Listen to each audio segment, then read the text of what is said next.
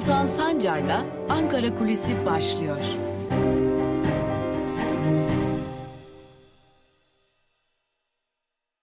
Merhabalar sevgili Özgürüz Radyo dinleyicileri ve YouTube hesabımızın sevgili takipçileri. Ankara Kulisi programıyla Özgürüz Radyo'da ve YouTube hesabımızda hafta içi her gün olduğu gibi bugün de sizlerle birlikteyiz. İyi bir gün geçirmenizi dileriz. Umarız ki güzel, keyifli haberler vereceğimiz bir gün olur.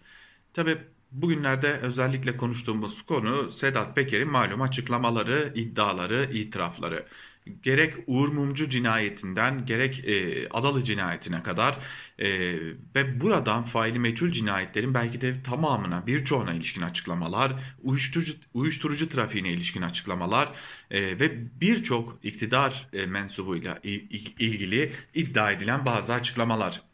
Bugünlerde bunları konuşuyoruz elbette ve tabii ki bunun yansımaları neler olacak, iktidarda taşlar yerinden oynayacak mı sorularını konuşmaya devam ediyoruz. Fakat Bunları tartışırken, bu konuları konuşurken unuttuğumuz bir konu var. Daha doğrusu biraz gündemin arkasına süpürüldü. Pandemi. Pandemi devam ediyor. Her ne kadar tam kapanma sonrası Sağlık Bakanlığı'nın açıkladığı resmi verilere göre pandemide rakamlar gerilemeye devam etse de e, tabii bir diğer yandan aşılama çalışmaları devam ediyor olsa da bazı konuları konuşmak gerekecek. Geçtiğimiz gün Ahmet Hakan Hürriyet gazetesinin genel yayın yönetmenliğine getirilen Ahmet Hakan bir köşe yazısı kaleme aldı ve de, yazısının başlığında Türkiye'nin aşı sorunu tamamdır dedi ve e, Sağlık Bakanı Fahrettin Koca'yla görüştüğünü belirtip Türkiye'nin aşı sorunu halloldu 120 milyon doz gelecek şeklinde e, bir açıklama yayınladı Fahrettin Koca'nın ağzından.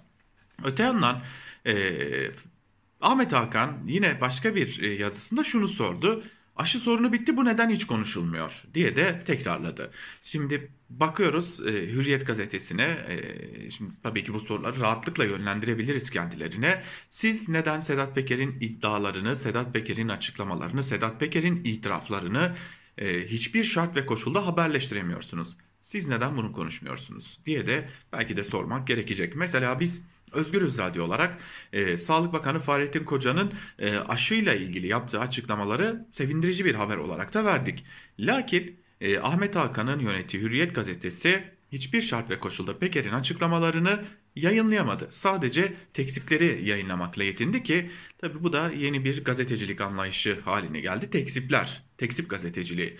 Örneğin Dün e, Habertürk'te e, İçişleri Bakanı Süleyman Soylu konuk olmuştu ve İçişleri Bakanı Süleyman Soylu'nun konuk olduğu programın tanıtımında e, Sedat Peker'in iddiaları sorulacak denilmişti. Oysa sadece Habertürk'ü izleyen bir izleyicinin e, bu iddialardan haberi olamazdı. Çünkü Habertürk bu iddiaları sadece ama sadece iktidarın yalanlama açıklamaları üzerinden haberleştirmişti. Tabii konumuz bu değil ama aşıyla ilgili konuşulacak elbette ki bazı konular var. Bugün Özgürüz Radyo'da biz de aşıyla ilgili bazı konuları konuşacağız. Ne oldu? Geçtiğimiz günlerde Sağlık Bakanı Fahrettin Koca bilim kurulu toplantısının hemen ardından Biontech'in yetkilileriyle de basının önünde bir konferans, video konferans gerçekleştirdi ve bu video konferansla birlikte 130 milyon doz aşının tamamlandığını ve düzeltelim 120 milyon dozluk bir aşının e, anlaşmasının sağlandığını 30 milyonun opsiyonlu olacağını yani 90 milyonluk bir e, aşının Türkiye'ye geleceğini söyledi. Mayıs sonu Haziran başı itibariyle 30 milyon aşı gelecek ve bunların uygulamalarına geçilecek. Tabi e, Bakan Koca'nın ve Sağlık Bakanlığı'nın iktidarın hedefi şu ki e, sonbahara kadar bütün aşıları bitirmek. Hatta yazın e, sonu gelmeden bütün aşılamaları bitirmiş olmak. Tabi ikinci ve birinci dozlar dahil edilerek bunu söylüyoruz. Hemen ardından da e, üçüncü dozlar belki gelecek ve Sağlık Bakanı Fahrettin Koca üçüncü dozların ise e, yerli aşılardan olabileceğine dair bir takım e, açıklamalar yapıyor. Tabii e, başka bir noktaya dikkat çekmek lazım. Bu ilk açıklama değil. Elbette aşıların geliyor olması ve aşıların e, yap, uygulanacak olması önemli bir haber. Fakat gazetecilik biraz da hatırlatma işidir. Gazetecilik biraz da hafıza işidir. şöyle bir geçmişten bugüne de bakmak gerekecek. Sonra Fahrettin Koca neden e, Şahin'le birlikte bir açıklama yaptı? Burada sorumluluğun neden e, Şahin'de olduğuna dair bir izlenim yaratılmak istendi. Ankara kulislerinde bu sorunun da cevabı var. Buna da bakmak gerekecek. Şöyle kısaca bir hatırlayalım. Sinovac e, Türkiye'de uygulanan e, aşıların başında geliyor. Sinovac Çin, Çin menşeli bir aşı e, etkililik oranının da yüksek olduğu belirtiliyor. Sağlık Bakanlığı tarafından yapılan açıklamalarda. Tarih 18 Kasım 2020. Çin aşısıyla ilgili Aralık ayında en az 10 milyon gibi bir aşıyı alabilir olacağız. E, Ocak ayında da en az bu kadar olacak. Bu ilk açıklama. Sağlık Bakanı Fahrettin Koca'nın. 26 Kasım'da Çin menşeli inaktif aşı adayından Aralık, Ocak ve Şubat'ta toplam 50 milyon doz satın almak üzere anlaşma imzalandı dedi. Fakat anlaşmanın detaylarını paylaşmadı Fahrettin Koca. Yine 1 Aralık 2020'de Sağlık Bakanı Fahrettin Koca inaktif aşıdan 50 milyon sözleşme imzalandı. Aralık ayında en az 10 milyon ama muhtemelen 20 milyon gibi bir teminatımız olacak. Ee, Ocak ayında da 20 milyon, Şubat ayında da 10 milyon gibi bir e, teslim olacak dedi. Gelmedi. 9 Aralık 2020'de önümüzdeki birkaç gün içerisinde teslimatın yapılması planlandı. Kademeli olarak şimdilik 50 milyon doz gelecektir dedi. Yine 19 Aralık 2020'de ilk gelecek parti Aralık ve Ocak ayı için 20'şer milyon toplam 40 milyondu. Şubat ayı için 10 milyon, 20 milyonun ilk 3 milyonu gelmiş olacak önümüzdeki günlerde. 24 Ocak 2021 İnaktif aşıların 10 milyon doz olan ikinci sevkiyatının ilk bölümü aşılar pazartesi sabahı ülkemizde olacak. Yine 10 Şubat 2021 Hedef nüfusumuzun en az %60'ının aşılanmasını sağlamak. Ülkemiz ise yaklaşık 15 milyon doz aşıyı temin etti ve toplamda 100 milyon dozdan fazla aşı için anlaşmaları tamamladı. Yine 25 Şubat 2021 24 Kasım'da Sinovac ile sözleşme yaptık. Devamında da 50 milyon doz için yapıldığını söylemiştim. 100 milyon doz için sözleşme yapıldı. Toplamda şu an Nisan en geç Mayıs ayı sonuna kadar 105 milyon doz aşıya erişeceğimizi biliyoruz dedi Sağlık Bakanı Fahrettin Koca.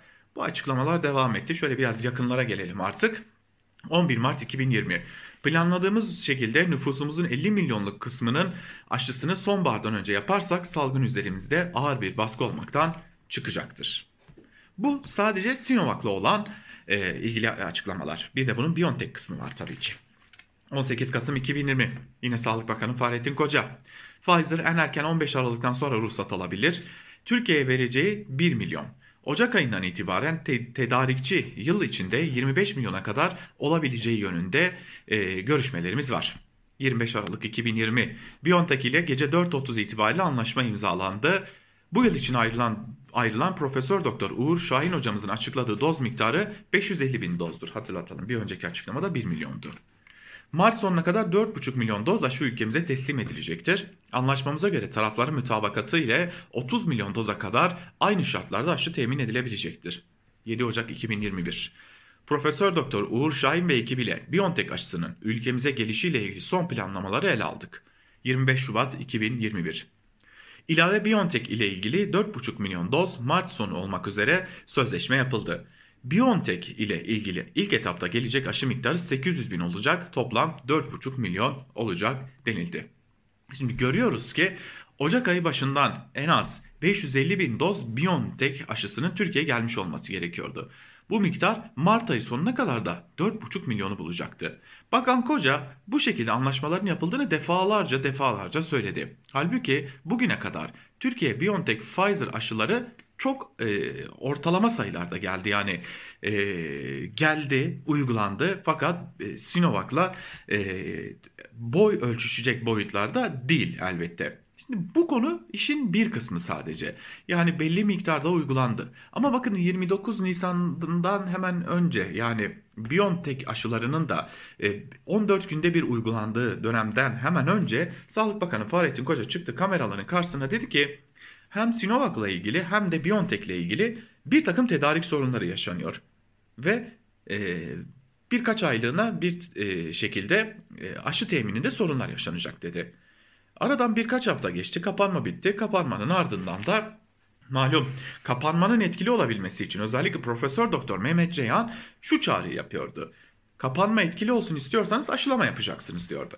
Fakat kapanmada aşılama çok ciddi bir şekilde geriledi ve e, aşı olmadığı için de e, kapanma tam anlamıyla e, şöyle söyleyelim yeteri kadar etkili olmadı. Peki Türkiye'de bugüne kadar kaç kişiye aşı uygulandı diye soracak olursanız yaklaşık 29 milyon ki 29 milyonu da bulmuyor.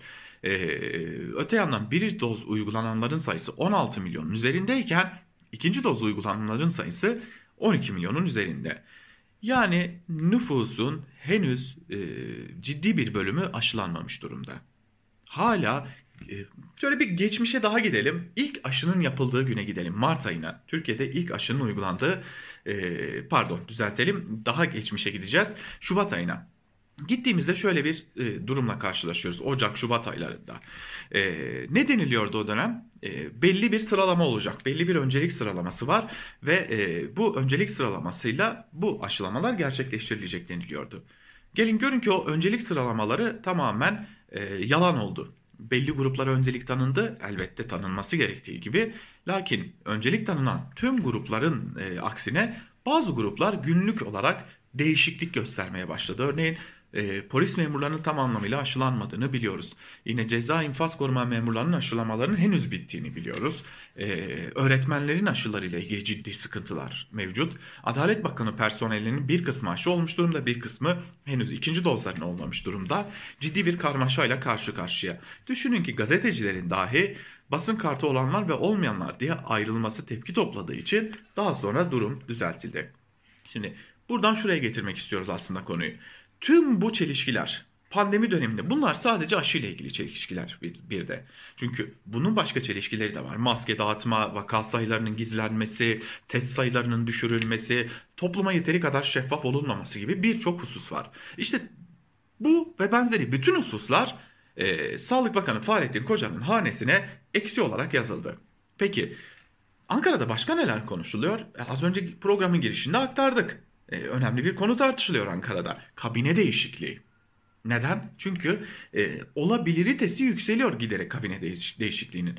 Çünkü Sedat Peker'in açıklamaları ve Cumhurbaşkanı Erdoğan'ın tırnak içerisinde söyleyecek olursak bir mıntıka temizliği yapma arzusu. Yani belli noktalarda yine tırnak içerisinde kulislerden aktarılanları söylüyoruz.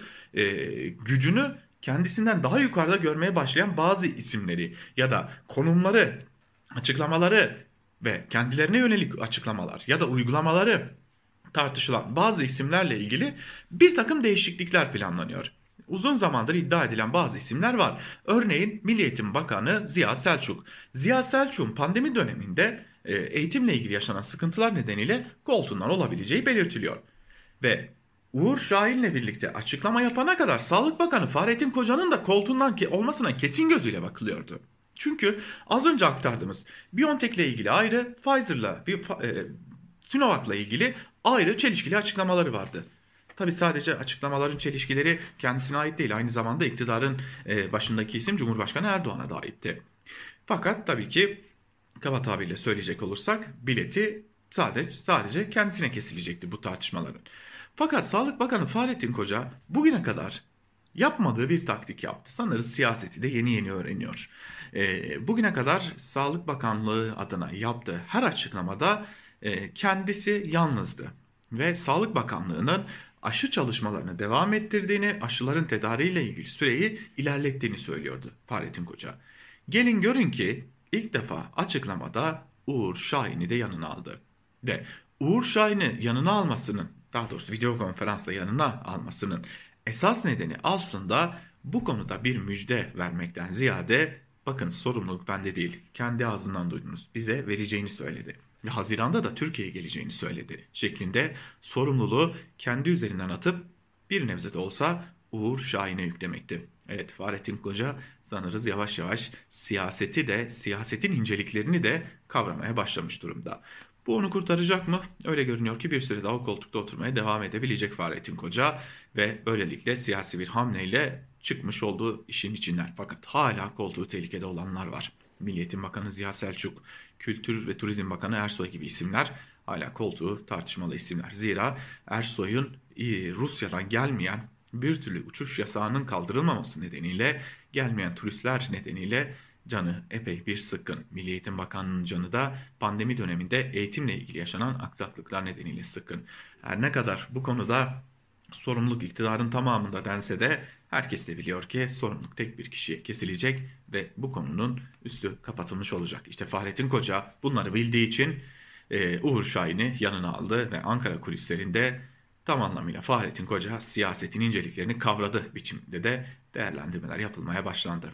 Ahmet Hakan'ın dediği gibi konuşmuyor değiliz, konuşuyoruz aşıyı. Aşıyı konuşurken dünden bugüne kadar uzanan çelişkileriyle kulislerde neler olduğuyla aşının bir koltuğun garantilenmesine nasıl alet edildiği ile ilgili de konuşuyoruz. Ve bitirirken de soruyoruz. Sizin de başka konuları konuşacak cesaretiniz var mı? Ankara Kulisi'nden bugünlük de bu kadar.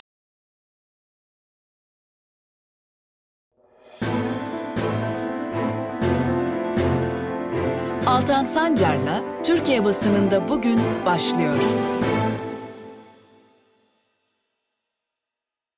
Merhabalar sevgili Özgürüz Radyo dinleyicileri. Hafta içi her gün olduğu gibi bugün de Özgürüz Radyo'da Türkiye basınında bugün programıyla sizlerleyiz ve yine her zaman olduğu gibi gazete manşetleriyle başlayacağız. Hemen ardından da günün öne çıkan yorumlarıyla devam edeceğiz. İlk gazete Cumhuriyet. Cumhuriyet'in manşetinde ise tuğlayı çekmek için ne bekliyorsunuz sözleri var. Ayrıntıları aktaralım. Çete lideri Peker'in geçmişte içerisinde olduğu yapının ve destek verdiği iktidarın kirli ilişkilerini 3 haftadır deşifre etmesine karşın ne yargı ne meclis başkanı adım attı. İstanbul Barosu Başkanı Durakoğlu savcılar görevini yapmıyor, yaşananlar talimatla hareket eden yargının fotoğrafı dedi. Ankara Barosu Başkanı Sakan, yüce kavramların arkasına gizlenerek gerçeklerin karartıldığını belirtti. Bir savcı çıkıp o kirli duvarı yıkmalı çağrısını yaptı. İzmir Barosu Başkanı Yücel de biliyorlar ki çektikleri tuğla başlarına yıkılacak dedi şeklinde ayrıntılar aktarılmış. Cumhuriyet'in birinci sayfasında yine 128 milyar dolar sorusu ve Rusya'dan gelen Lavrov'dan gelen çizgiyi düzeltin açıklaması var. Hemen bu açıklamaya bakalım. Türkiye-Ukrayna işbirliğinin ardından uçuşları askıya alan Rusya'dan bir açıklama daha geldi. Rus Bakan Sergey Lavrov, Türk meslektaşlarımıza Kiev'in militaristik duygularını teşvik etmeyi durdurmalarını şiddetle tavsiye ediyoruz. Umuyoruz ki Ankara izlediği çizgiyi meşru endişelerimiz uyarınca düzeltir dedi diye de ayrıntılar aktarılmış. Ee, bakalım bu işin sonunda nereye gidecek? Evrensel Gazetesi'ne bakalım. Manşetinde adalet faili meçhul olmasın sözleri var. JITEM Ankara davasında aralarında Mehmet Ağar ve Korkut Eken'in de bulunduğu 19 kişinin beraat kararı bozuldu. Babası avukat Yusuf Ekinci'nin de öldürüldüğü JITEM Ankara dosyasında ilişkin konuşan avukat Sertaç Ekinci, JITEM davalarındaki cezasızlığı devlet politikası olarak değerlendirdi. Davanın 3 yıl sonra zaman aşımına uğramaması uyarısında bulunan Ekinci, bu cinayetlerin insanlığa karşı suç olarak yargılanması talebinde ısrarcı olacaklarını da belirtti denmiş haberde. Elbette ki Ahar çok çok düşük bir ihtimalle bu suç tekrar suçlu bulunacak. E, kuvvetle muhtemel elbette bu iş zaman aşımına doğru sürüklenecek demek çok da yanlış değil. Faruk Bildirici'den bir itiraz var onu da aktarmak gerekecek. Propaganda müfrezeliği yapıyorlar diye. Organize suç örgütü lideri Sedat Peker'in açıklamaları karşısında iktidara yakın medyanın tavrını değerlendiren medya omdusmanı Faruk Bildirici, ben bunlara propaganda müfrezesi diyorum. İktidar propagandası yapmakla kalmayıp insanların bilgilenmesini de engelliyorlar dedi şeklinde bir değerlendirmesi olmuş. Ve Bir Gün gazetesi sorulara yanıt yok çatlak derin manşetiyle çıkıyor. Ayrıntılarını da sizlerle paylaşalım hemen. Peker'in suçlamalarının odağında yer alan Bakan Soylu canlı yayında gazetecilerin karşısına çıktı. Pek çok soruyu geçiştiren Soylu iddialara yanıt vermedi. Dün önce uluslararası basın kuruluşunun AKP ve hükümet yetkililerine dayandırdığı haberde Soylu'dan rahatsız açıklaması geldi. Ardından ülke Soylu'nun yaptığı açıklamalara kilitlendi. İki açıklama alt alta konulduğunda ortaya çıkan fotoğraf AKP'nin içinde sadece Soylu'nun değil partinin geleceğinin de belirleyecek şiddetli bir tartışmanın yürüdüğü şeklinde. BBC Türkçe'nin sorularını yanıtlayan bir AKP yetkilisinin ağır ve soylu yolumuzu ile yolumuzu ayırmazsak parti bölünür açıklamasının ardından Soylu kendi kaderiyle partisinin kaderinin bir olduğunu açıkladı. Anlaşılan o ki parti içinde uzun süredir Soylu ile ilgili devam eden rahatsızlık iyice açığa çıktı.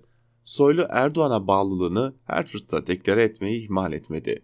Saldırının kendine değil Erdoğan'a ve iktidara yapıldığını anlatmaya çalıştı. Ağar ve Korkut Eken gibi isimleri ateşe atarak Erdoğan'ın ve kendisinin mücadele edeceğini söyledi. Peker'in fail meçhul cinayet ve iddialarının ardından İzmir ve Diyarbakır baroları ismi geçen şahıslar hakkında suç duyurusunda bulundu. Peker'in Kutlu Adalı'nın öldürülmesine, eski miçi Korkut Eken'i işaret etmesine adada yayın yapan gazeteler manşetlerine taşıdı. Demokratik kitle örgütleri de soruşturma açılması gerektiğini ifade etti. Eski Başbakan Yıldırım ise oğlu Erkam Yıldırım'ın Venezuela'ya uyuşturucu trafiği için gittiği iddiasını biraz meraktan biraz da iş adamı olarak ziyaret ettiği sözleriyle yanıtladı denmiş haberde. Ee, Venezuela ile de artık neyin ticareti ise. Ülke uyuşturucu bataklığına saplandı başlıklı bir haberi de kısaca anlatmak istiyorum. Ee, tabii özetini anlatalım. Düşünün bir gün gazetesinde yer alan habere göre şu an uyuşturucu danışma hattına başvuran kişi sayısı 234 binin üzerinde. Ve 2019'da gerçekleşen eroin olayı 16.200 dolaylarında. Nisan ayında sadece Nisan ayında ele geçirilen eroin üretmeye yetecek ham madde miktarı ise 4,5 ton dolaylarında. Bu durum bize ülkede nedenli bir e, uyuşturucu salmanının da içinde olduğumuzu çok açık bir şekilde gösteriyor. E, daha önce İçişleri Bakanı Süleyman Soylu Türkiye için e, hem transit hem hedef ülke diyordu ama anlaşılan Türkiye bir terminal ülkeymiş. Ve Yeni Yaşam gazetesi. Duvarları örenler altında kalacak manşetiyle çıkıyor. Hemen ayrıntıları aktaralım. Türkiye günlerdir Peker'in videolarındaki ifşaatları ve onun da ötesinde yakın tarihteki katliam ve cinayetleri konuşurken bir kez daha kapatılmış dosyalar üstü örtülmüş kayıp veya kirli savaşın kirli ilişkileri gündeme geliyor. Halk video izlemek için değil, gerçek yargılama istiyor. Uğur Mumcu'dan Kutlu Adalı'ya liste üzerinden katledilen Kürt iş insanlarından asit kuyularında kuyularına kadar üstü örtülmüş yüzlerce dosya yeniden açılmayı bekliyor. Cumartesi anneleri sesleniyor. Yeter artık, çeyrek asırdır söylüyoruz. Savcıları görevlerini yerine getirmeye çağırıyoruz. Babası Mecit Baskın'ı 4 yaşındayken kontrgerilla cinayetinde yitiren avukat Eren Baskın, yıllardır Galatasaray meydanında adaleti aykırdıklarını belirterek bu tuğla çekilsin artık. Altında kimler kalıyorsa kalsın. Hiç kimse ama hiç kimse bizim kayıplarımızdan büyük değil demiş yaptığı açıklamada. Ve Sözcü gazetesi Peker'in anlattıkları yüzde onu bile değil diyor. Kim diyor bunu? Eski Emniyet Müdürü Hanifi Avcı. Genel yayın yönetmeni Erdoğan Aktaş'ın sorularını yanıtlayan eski Emniyet Müdürü Hanifi Avcı, Peker'in açıklamaları için olumlu görüyorum dedi ve ekledi. Kişiliğinden ayrı olarak anlattığı şeyleri önemsiyorum. Çünkü uzun yıllardır yeraltı dünyasının bilinen bir elemanı. İş dünyasıyla, emniyetle, siyasetle bazı bağlantıları var. Şu anda konuştuğu değil, sonra konuşacaklarının daha geniş boyutu olacağına inanıyorum. Çok fazla bilgisi olduğu ortada. Kafasına göre kafasına %10'luk bir kısmını koymuş. Bunun önemsenmesi ve devletin bunu her boyutuyla değerlendirmesi gerektiğine inanıyorum. Her anlattığı olayın ciddiye alınması gerekir. Özellikle kamu gücüyle illegal güçler arasındaki ilişkiler önemli denmiş. Ana vatan susuyor, yavru vatan konuşuyor başlıklı bir haber. Suç örgütü lideri Sedat Peker 96'da faili meçhul bir cinayete kurban giden Kıbrıslı gazeteci Kutlu Adalı cinayeti için eski mitçi Korkut Eken'i işaret etti. Bu iddia Kuzey Kıbrıs Türk Cumhuriyeti'ni karıştırdı. Kuzey Kıbrıs Türk Cumhuriyeti Cumhurbaşkanı Ersin Tatar, gerginliğe gerek yok ama yasa dışı bir durum varsa gereği yapılması gerekir. Polis Genel Müdürlüğü konuyu araştırıp açıklama yapacaktır dedi. Tabi Ersin Tatar'a da kim güvenir ki bu saatten sonra AKP ile olan ilişkileri böyle çarşaf çarşaf dökülmüşken. Ve Karar Gazetesi 128 milyar geri döndü manşetiyle çıkıyor. Suç örgütü lideri Peker'in iddialarının gölgesinde kalan tarihin en büyük finans skandalına dikkat çeken afişlerde gelişme. Savcılık kararıyla toplatılan 128 milyar dolar nerede afişleri mahkemeden döndü. Rezervleri eriten döviz satışlarının kimlere ve ne zaman hangi kur üzerinden yapıldığı soruları yeniden gündeme geldi. CHP Edirne İl Başkanlığı itirazını kabul eden mahkeme el konma kararını kaldırdı.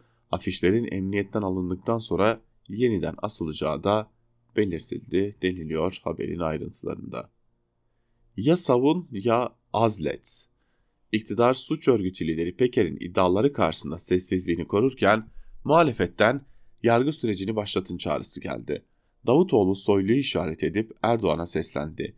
İddialar doğru değilse arkadaşlarınızı delillerle savunun. Doğruysa gereğini yapın diye de bir çağrısı olmuş. Tabii dün Süleyman Soylu Davutoğlu hepimizi dinletti diye de bir iddia koydu ortaya. Şimdi e, hatta programa hazırlanırken de e, Gelecek Partisi'nin basın bürosunun WhatsApp mesajlarına ve mail adreslerine baktığımızda henüz e, herhangi bir açıklama ya da bir açıklama metninin düşmediğini e, çok rahatlıkla görüyoruz. Bu çok ciddi bir iddia. Tabi doğru mudur değil midir meselesini bir köşeye bırakacak olursak e, bu bunun çok hızlı bir şekilde cevaplandırılması gerekiyor. E, sadece Serkan e, Özcan bir açıklama yaptı ve Süleyman Soylu, bu arada Serkan Özcan Gelecek Partisi'nin e, sözcüsü, e, Süleyman Soylu hesap vermek yerine kendini kurtarma, gündemi saptırma derdinde Sayın Genel Başkanımız hakkındaki tüm iddiaları yalan ve iftiradır. Aynı kanalda aynı gazetecileriyle Sayın Davutoğlu'nun yarın akşam yani bugün kastederek cevap hakkını kullanmasını talep ediyoruz demiş. Gelelim hürriyete artık iktidarın gazetelerine bakalım. Teröre destek verdim pozu manşetiyle çıkmış. Suriye'de PKK-PYD denetimindeki bölgeye gidip terör örgütü yöneticileriyle buluşan ABD'li General McKenzie M2 Bradley modeli zırhlı araçların önünde poz verip şov yaptı diye de bir haber var. Acaba kurtarabilir miyiz? Süleyman Soylu'nun iddialarını bakın bize karşı bir operasyon var. ABD de bunun içinde diye bir e, haber yapabilir miyiz çabası. Ve Hürriyet'in birinci sayfasında ne tesadüftür ki Sedat Peker'le ilgili haberler var. Ama tabii ki Sedat Peker'in açıklamaları değil. Soylu'nun açıklamaları üzerinden. Türkiye operasyon yapıyorlar başlığıyla bir de. Yani işin özü şu. Ahmet Hakan koltuğunu korumaya çalışıyor. Ve gelelim milliyete. Milliyetin bugünkü manşetinde ise yasa, şart sözleri yer alıyor. Bunların da derdi bitcoinmiş. Türkiye'de kripto para borsaları henüz regüle değil. Tam hukuki altyapısı da yok. Uzmanlar uyardı. Yatırımlarınızda bunları hesaba katın diye. Daha Türkiye'de ne gibi yasalar yok ki var ki? Yani ülkede yasa olsa zaten bu ülkenin İçişleri Bakanı bugün yargının önündeydi. Bakın milliyetin en altta küçük bir bölümünde bu bir operasyon hedef Türkiye'dir sözleri var. Bakın düşünün günlerdir e, tek bir satır bile Sedat Peker'in iddiaları ya da Sedat Peker'in iddialarının muhataplarına dair tek bir cümle yokken ne olduysa bir anda Süleyman Soylu'nun e, haberleri, açıklamaları bu bir operasyon hedef Türkiye'dir. Burada bir operasyon var gibi gibi e, başlıklarla görülmeye başlandı. İşte bu e, bu ülkede gazetelerin düştüğü sefaletin orta bir kanıtıdır.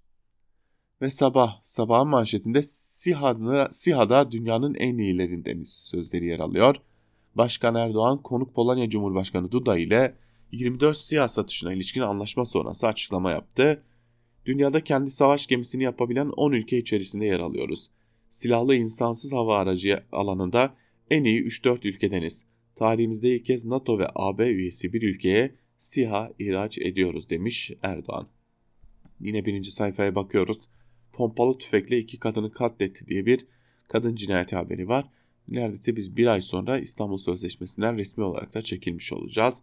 E, tabii ki yine bir de CHP'li belediye haberi Sabah gazetesinin olmazsa olmazı e, kaçırılmayan fırsatlar.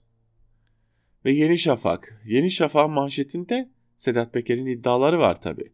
Ama başka türden. Tezgahları hiç değişmedi sözleriyle.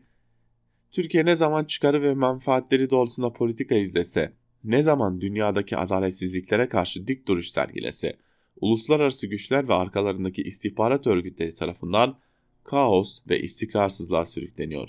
Ülkenin milli menfaatini savunanlar aynı yöntemle itibarsızlaştırılmak isteniyor. Bugün CIA ve Mossad'ın koruduğu suç örgütü elebaşı Sedat Peker üzerinden Türkiye operasyon çekmeye başladılar. 41 yıl önce 12 Eylül darbesine günler kala Necmettin Erbakan'ı uyuşturucu tacirliğiyle suçlamıştı. Erbakan'a yönelik iddiaları ileri süren Halit Kahraman da o tarihte Alman istihbarat örgütü BND'nin kullanışlı elemanıydı denilmiş haberde. Başka da hiçbir şey yok. Evet bu kadar. Öyle görünüyor ki iktidar e, son kozunu denemeden e, adım atmayacak ve e, bu son kozu da öyle görülüyor ki bize operasyon çekiyorlar. Akit'in manşetinde 5 milyon ver bari abi sözleri var. Hemen ayrıntılarına bakalım. Akit CHP'li Ankara Büyükşehir Belediye Başkanı Mansur Yavaş ve ekibinin Togo kuleleri için iş adamı Sinan Aygün'den istediği 25 milyon liralık rüşvet skandalına ilişkin müfettiş raporlarına ulaştı.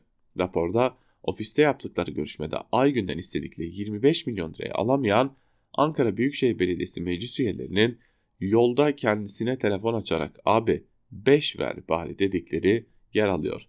Yine kimin iddiaları üzerinden? Elbette ki yine Sinan Aygün'ün iddiaları üzerinden. Başka da hiçbir şey değil. Yani sadece Sinan Aygün.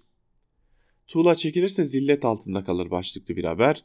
Sedat Peker'in Uğur Mumcu suikastıyla ilgili açıklamalarını çekin tuğlaları başlayan manşetlerine taşıyan zillet medyası söz konusu dönemde DYP, SHP koalisyonunun iktidar Demirel'in Başbakan Erdal İnönü'nün Başbakan yardımcısı olduğunu unutuyor.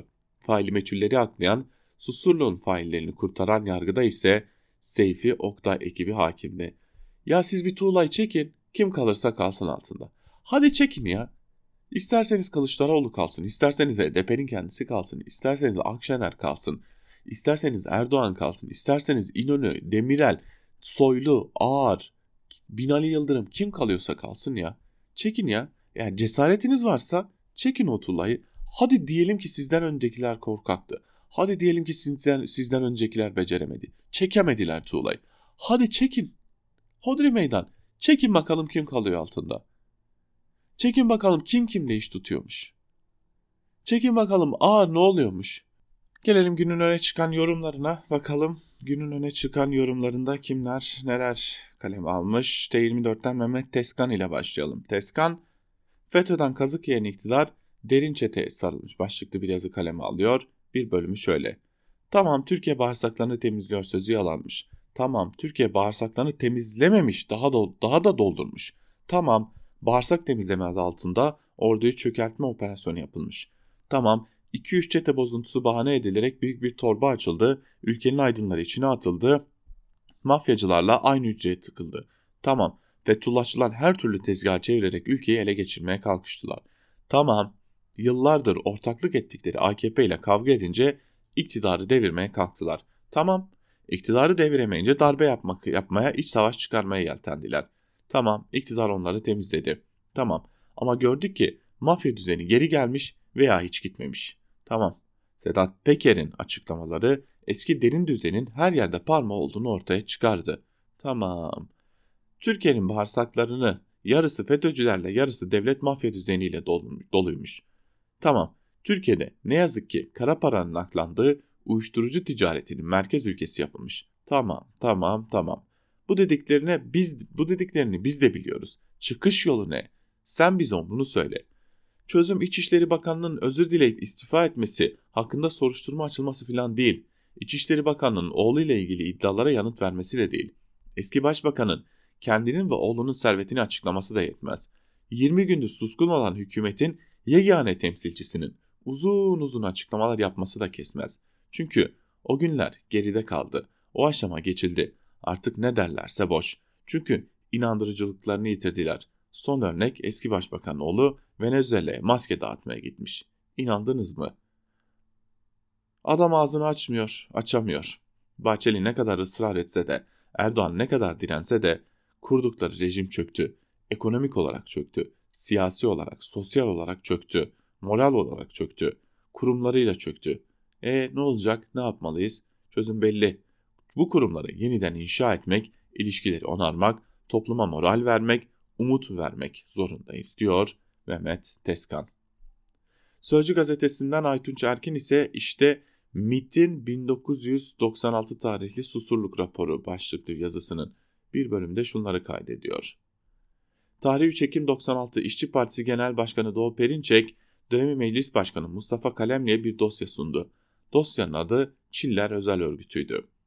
18 Ekim 96 aynı dosya Perinçek tarafından Demirel'e sunuldu. İlginç olan Meclis Başkanı Kalemli'nin dosyayı 14 Ekim 1996'da iade etmesiydi. Ancak 3 Kasım 1996 tarihinde Çatlı, Hüseyin Kocadağ, Sedat Bucak ve Goncaos isimli bir kadın içinde olduğu araç kamyona çarpınca dosya değerlendi. 8 Kasım 96 Kazadan 5 gün sonra Demirel dosyayı kişiye özel damgalı bir yazı ile Necmettin Erbakan'a gönderdi. Dosya artık kıymetliydi. E, Erbakan, Başbakanlık Müsteşarı Doktor Kadri Keskin'e talimat verdi. Dosya incelensin. MİT Müsteşarı Sönmez Köksallı. Çiller Özel Örgütü başlıklı dosya incelendi. 59 kişi hakkında MİT'in arşivine başvuruldu ve bir rapor hazırlandı. Raporun sonuç değerlendirme bölümünde şu tespitler yer aldı.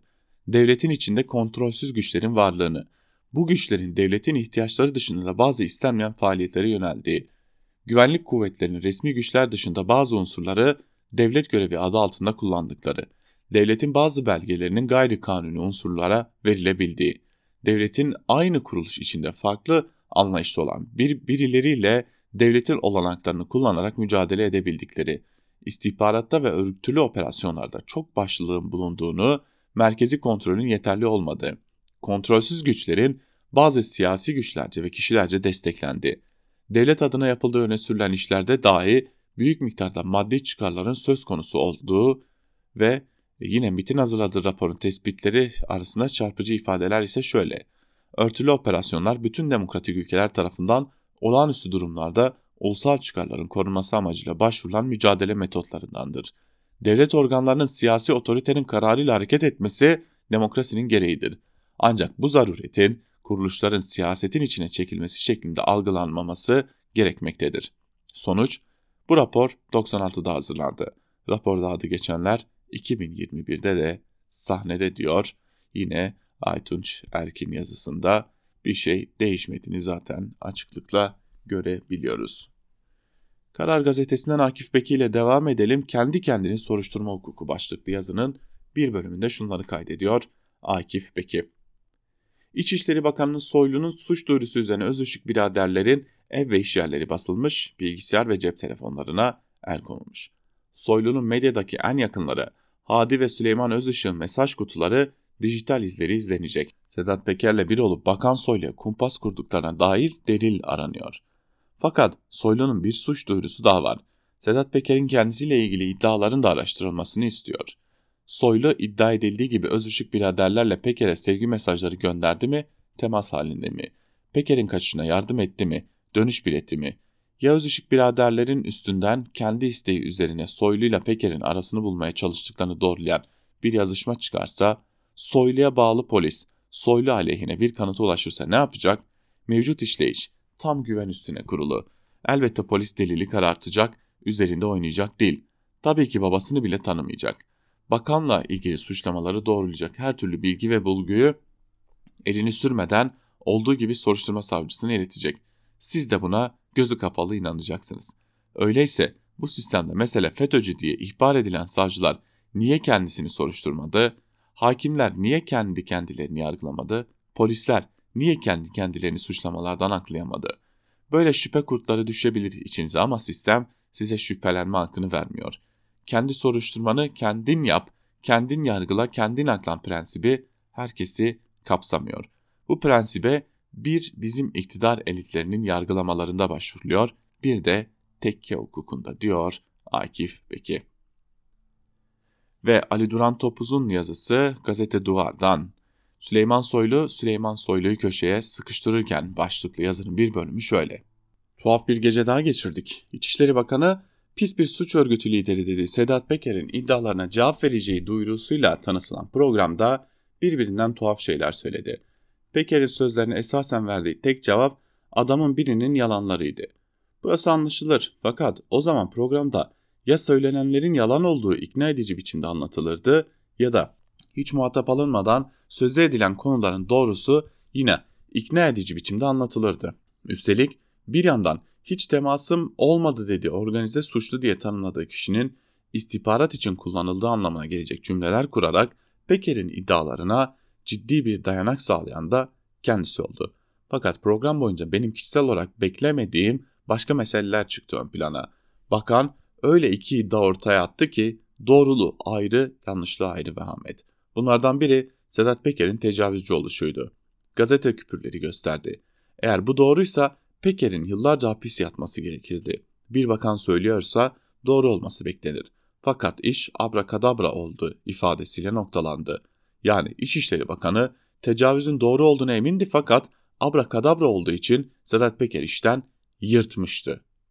İkinci ve yine olağanüstü dönemdeki diğer mesele Rand Dink'in katledilmesinde azmettirici Yasin Hayal ile tetikçi o gün Samas ile başrolü paylaşan polisle, jandarma ile sıkı fıkı olduğu bilinen Erhan Tuncel'in Sedat Peker ile bağlantılı olduğunu söylemesiydi.